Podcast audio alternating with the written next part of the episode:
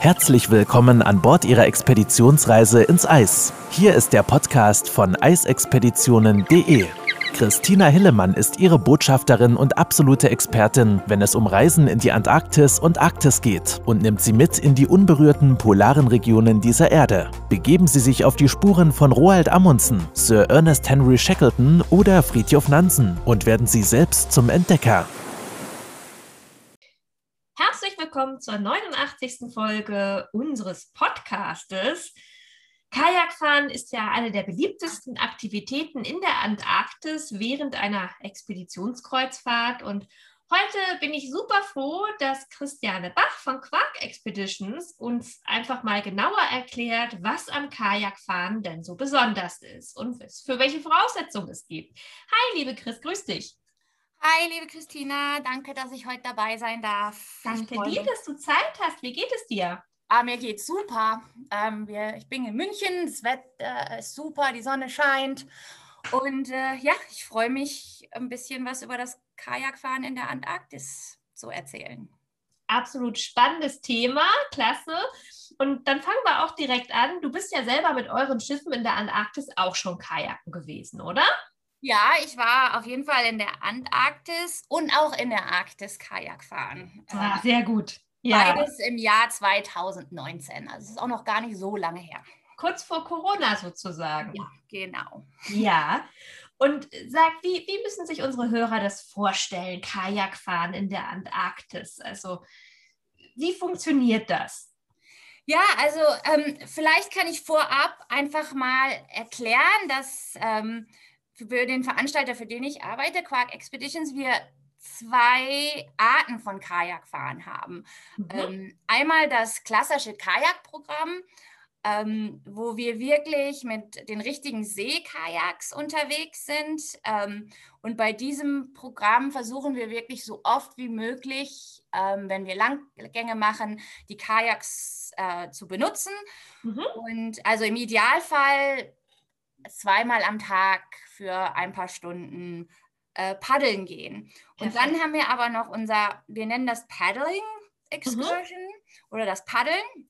Und da haben wir aufblasbare Kajaks, wo man so schön wie auf einem Thron oben drauf sitzt. Mhm. Und ähm, das ist einmal während der Reise und findet für ein paar Stunden statt. Also es gibt diese beiden Möglichkeiten. Mhm. Und ähm, wie ist das? Wie viele Kajaks habt ihr denn bei euch überhaupt an Bord? Also bevor wir auf die Details eingehen. Ähm, ja, also ich kann ja gar nicht genau sagen, wie viel Kajaks an Bord hat, weil es hat immer ein, zwei extra für den Fall der Fälle.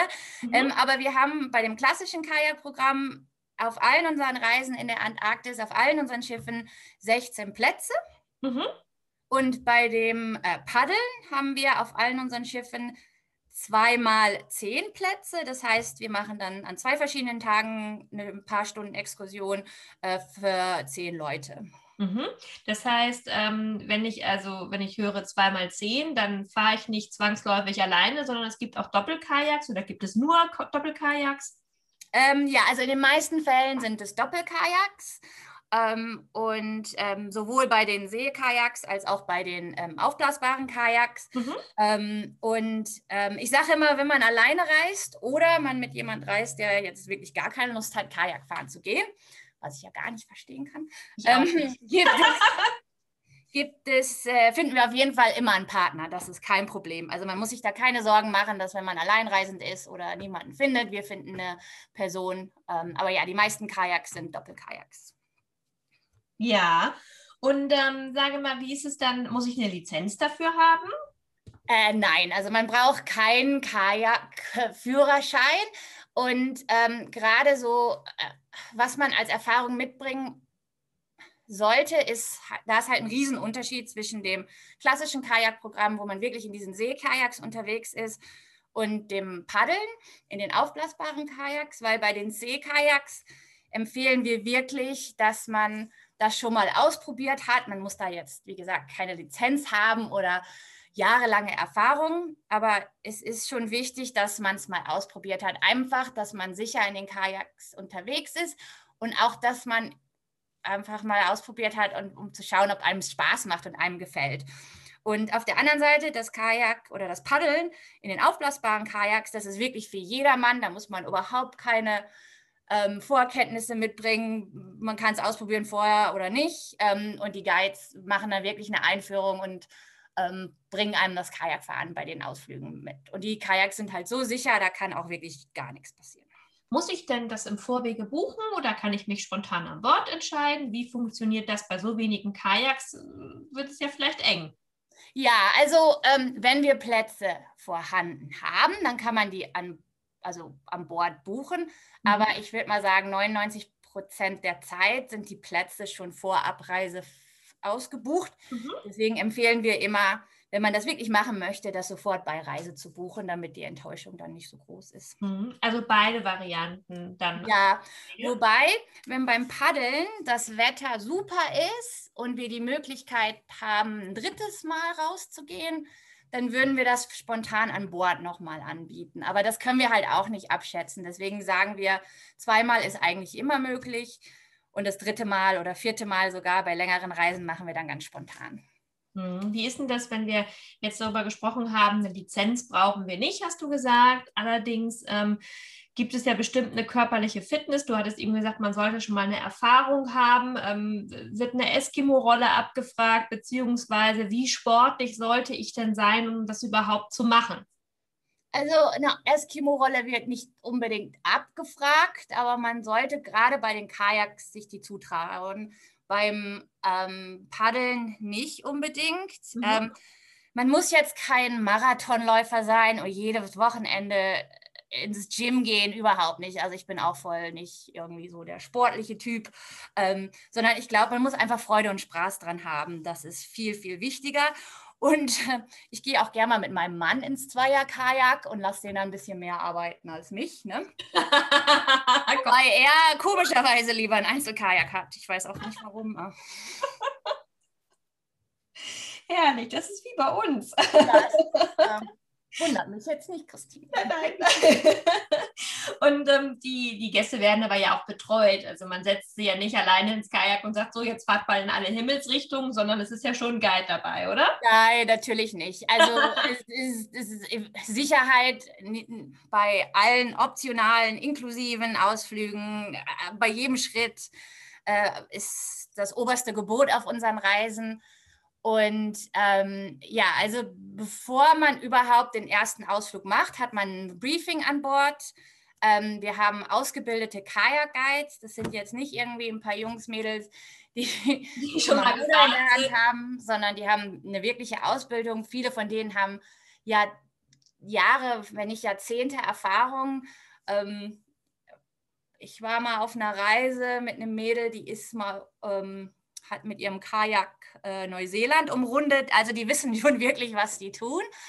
Ähm, dann kriegt man natürlich die ganze Ausrüstung gestellt. Also vom Kajak natürlich bis zum Paddel, äh, bis zum Dry Suit. Also man ist wirklich von, vom Hals bis zu den Händen komplett ähm, einisoliert, sage ich mal. Selbst wenn was also wirklich eigentlich nie passiert, man ins Wasser fallen sollte, ist man komplett trocken. Ähm, und äh, ja, also es ist immer ein Guide mit dabei und dann zusätzlich noch ähm, ein Support-Zodiac, also ein Zodiac, was neben der Gruppe herfährt mit einem ausgebildeten Zodiac-Fahrer und die sind auch ähm, Kajak-Guides, also wirklich ähm, zwei Leute betreuen die Bru Gruppen und äh, wir legen auch nie vom Schiff los, sondern wir fahren erstmal raus, suchen uns ein sicheres, ruhiges Plätzchen, wo wir dann in die Kajaks einsteigen und dann von dort los paddeln. Mhm, prima. Und ähm, ist es denn nicht gefährlich? Also jetzt haben wir keine Seeungeheuer, aber die Frage kommt natürlich auch immer wieder. Und ja, wenn man vielleicht noch nicht da war, so wie unser eins, dann kann man das vielleicht nicht beurteilen. Aber wie ist es denn? Ich meine, wir haben Seeleoparden, wir haben Orcas. Ähm, wenn so ein Wal einmal übersieht, wie ist es denn? Kann das gefährlich werden oder also, ist das interessant? Wenn es gefährlich werden könnte, würden wir es nicht machen. Wie gesagt, Sicherheit ist die oberste, das oberste Gebot. Mhm. Und ähm, also ganz, ganz wichtig ist halt natürlich, dass man ähm, unseren Guides gut zuhört und auch ein bisschen deren Anweisungen ähm, folgt ähm, und, und einfach denen vertraut. Ähm, das ganze Tierleben in der Antarktis ist eigentlich wirklich nicht gefährlich für den Menschen. Also die sind auch nicht an uns interessiert. Wir sind auch jetzt kein kein interessantes potenzielles ähm, ja, potenzieller Snack oder Nachtisch. Das einzige Tier, von dem man ein bisschen aufpassen muss, ist der Le Seeleopard. Und da sind unsere Guides halt wirklich super geschult, dass wir uns wirklich nicht in deren Nähe begehen. Und also die ganzen Wale um uns rum, die, die haben halt Sensoren, die, die kommen uns nie zu nah. Also das ist, da muss man sich wirklich keine Sorgen machen. Und wie gesagt, wir haben gutes Material, gut ausgebildete Guides und ähm, ja, die Briefings. Und da ist es einfach eine, eine sehr sichere Sache und man muss halt einfach vernünftig sein und ein bisschen aufpassen. Genau, aber das spiegelt ja das wieder und ähm, es, es, bieten ja einige das Kajakfahren an und wenn es gefährlich wäre, würde das keiner machen. Ähm, nur die Frage kommt ja immer wieder deswegen einfach. Ja, und ich bin eigentlich auch generell eher so ein schissiger Mensch, muss ich ganz ehrlich sagen. Deswegen, ähm, wenn ich es mich traue, muss man sich da wirklich keine Sorgen machen. Genau, es gibt jetzt ja keine, keine bösartigen Seeschlangen, die giftig sind und einen auf einmal umwickeln beispielsweise. Und auch da, ähm, das Tier sucht immer erstmal den Weg zur Flucht. Also selbst wenn wir nicht in der Antarktis unterwegs sind, sondern vielleicht in Gewässern, wo es eher passieren könnte, dass man auf, auf gefährliche Tiere trifft, sage ich jetzt mal. Ja, und dort auch. Ich meine, da haben wir ja das komplette Expeditionsteam und die sind ja immer, immer auf der Suche und auf, aus dem Lookout und, und haben halt wirklich einen Riesenüberblick, was in der Region Gras los ist und was man vorfinden könnte und agiert Genau. Wieso schwärmen denn alle so vom Kajakfahren? Ah, es ist, es ist so eine gemeine, schwierige Frage, weil ich glaube, es ist super schwer zu erklären, was diese Faszination ist, bis man es nicht mal selber ausprobiert hat. Ich muss, muss ganz ehrlich sagen, ich äh, bewerbe, verkaufe Expeditionskreuzfahrten seit fast 15 Jahren mittlerweile. Und am Anfang war ich auch mal so ein bisschen skeptisch und habe gedacht, so, oh ja, Kajakfahren ist ganz nett. Und, aber dann verpasse ich ja andere Sachen. Und ich bin dann auch so ein Mensch, der dann latent irgendwie ein bisschen FOMO manchmal hat und denkt, so, oh, ich verpasse irgendwas. Und dann, wie gesagt, war ich zum ersten Mal beim Kajakfahren mit dabei und es ist unbeschreiblich. Die, die Polarregion ist es, sei es die Antarktis oder die Arktis, also atemberaubend. Aber wenn man dann in diesem Kajak sitzt, das Support Zodiac ist irgendwie ein paar Meter entfernt, hat den Motor aus und man wirklich plätschert da mit seinem Kajak durch leichte Eisschöllchen an Eisbergen und Gletschern und Pinguinen in der Entfernung und Robben oder man sieht Wale in der Distanz. Es ist, es ist einfach, man ist so eins mit der Natur, wie man das auf einem Zodiac schon fast schafft, aber nicht ganz genau so. Und anders kann ich es leider nicht erklären. Es ist super gut erklärt, denn ich finde auch, ähm, es ist wirklich, nun fahre ich ja hier auch gerne Kajak bei uns in Hamburg, aber es ist, ist einfach von der Wasseroberfläche, man ist auf der Augenhöhe mit den Tieren. Und ähm, das macht mit den Tieren auch ganz viel. Ich finde, ähm, diese natürliche Neugierde, die, ob es bei uns hier auf der Alster die Enten und Schwäne sind oder ob es in der Antarktis der Pinguin ist, der gerne mal auf einen zuschwimmt oder auch die Wale, die einen nicht als Störfaktor sehen, sondern einfach als, als, ja, als komischer, vielleicht bunter Wal, der irgendwo neben einem schwimmt. So, ne? Das ist ist tatsächlich diese Augenhöhe, lässt, lässt das Bild nochmal, und ich finde auch so ein bisschen die, diese unbeschreibliche Weite der Antarktis nochmal größer werden und nochmal besser verstehen, weil man einfach auf einer anderen Höhe ist, als wenn man an Land ist. Ja, und man, man kriegt so einen richtigen Eindruck, wie Wahnsinn eigentlich die Natur ist und diese Welt ist, auf der wir leben. Und wenn man irgendwie so ein Stadtkind ist wie ich, vergisst man das manchmal so ein bisschen. Und das, das, ja, das Kajakfahren mach dich wirklich eins mit der Natur.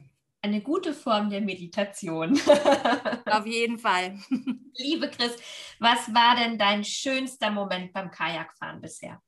So, so viele. Aber also mein schönster war auf jeden Fall, wir waren in der Antarktis und ähm, da war eine, eine Gruppe von Buckelwalen mit glaube ich, zwei oder drei Jungen, die wirklich, also ich bin nicht so gut mit Entfernungen, aber es war keine, keine 100 Meter entfernt wirklich neben uns geglitten sind, aus dem Wasser sich rausbewegt haben und ähm, aber trotzdem in einer sicheren Distanz und wir haben dort gesessen in unseren Kajaks und ja, haben einfach die gefühlt zwei Stunden beobachtet. Es war wahrscheinlich 10 bis 15 Minuten. Aber, ähm, ja, das war der Hammer. Mein lustigster Moment, ich im Doppelkajak mit meinem Mann.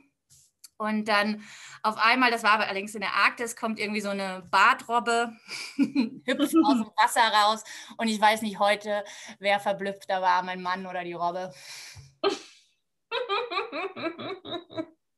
ja, die Momente, die, die man nie wieder vergisst. Und ähm, davon gibt es ja eine ganze Menge. Und ich glaube, dass es einen guten Eindruck gegeben hat, so mit deinen persönlichen Erlebnissen auch gemischt und ähm, den, den Erklärungen, wie es bei euch funktioniert bei Quark Expeditions, wenn man Kajak fährt. Ähm, vielen, vielen lieben Dank für die tollen Eindrücke, liebe Chris.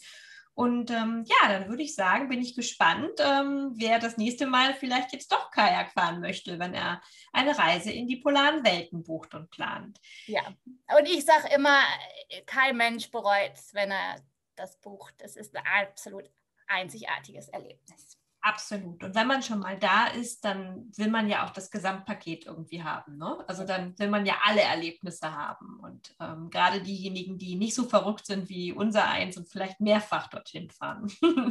ja. In diesem Sinne, vielen, vielen lieben Dank, liebe Chris, für deine Zeit und dass du da warst. Und ja, an die Hörer fürs Zuhören und ich freue mich, wenn Sie auch beim nächsten Mal wieder dabei sind. Und bis dahin würde ich sagen, liebe Chris, mach du es gut, die Hörer machen es bitte gut und vor allem bleibt alle gesund. Bis zum nächsten Mal. Vielen Dank, hab einen schönen Tag. Gleichfalls. Wenn Sie mehr zu den einzelnen Reisen erfahren möchten, besuchen Sie www.eisexpeditionen.de und hören Sie auch beim nächsten Mal wieder rein.